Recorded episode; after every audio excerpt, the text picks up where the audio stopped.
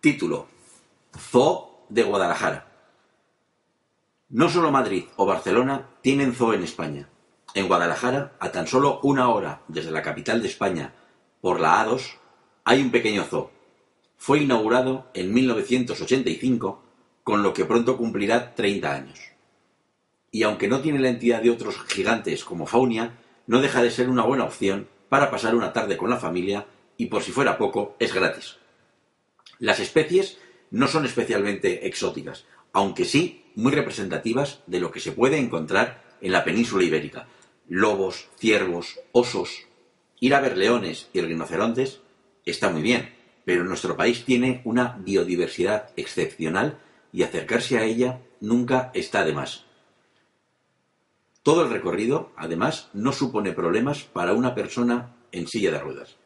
Cualquier viajero podrá desplazarse tranquilamente por los senderos que bordean los hábitats de los animales, siempre teniendo en cuenta que algunos tramos son de tierra y que quizá sea mejor evitarlos en época de lluvias. También son destacables algunas cuestas, aunque como ya hemos dicho, siempre hay alternativas. No es un parque zoológico demasiado grande, pero aún así existen muchas rutas por las que caminar o rodar. La parte negativa, sin duda, es que se podría invertir mucho más en el zoo. Algunos espacios están algo deteriorados, o incluso se podrían mejorar las condiciones en las que están los animales.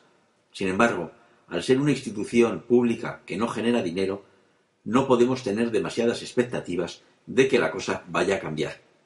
En cualquier caso, pasear por este pequeñito zoo asegura unas horas de diversión. Puede ser el complemento perfecto para una visita a Guadalajara, una ciudad que ofrece mucho más que el Palacio del Infantado. Sin embargo, eso es otra historia y en otro momento será contada. Tenéis un enlace para más información sobre Guadalajara y además más información sobre eh, los colaboradores que han escrito este post, que son Edu y Eri Viajes. Las fotografías también son de ellos. Como nota, decir que viajerosinlimite.com no entra ni sale en la existencia de los zoos, Creemos que los animales tienen que estar en libertad, pero también pensamos que aquellos que existen, siempre que estén en buenas condiciones, pueden ser una buena oportunidad para conocer lo que nos rodea o lo que hay en el mundo.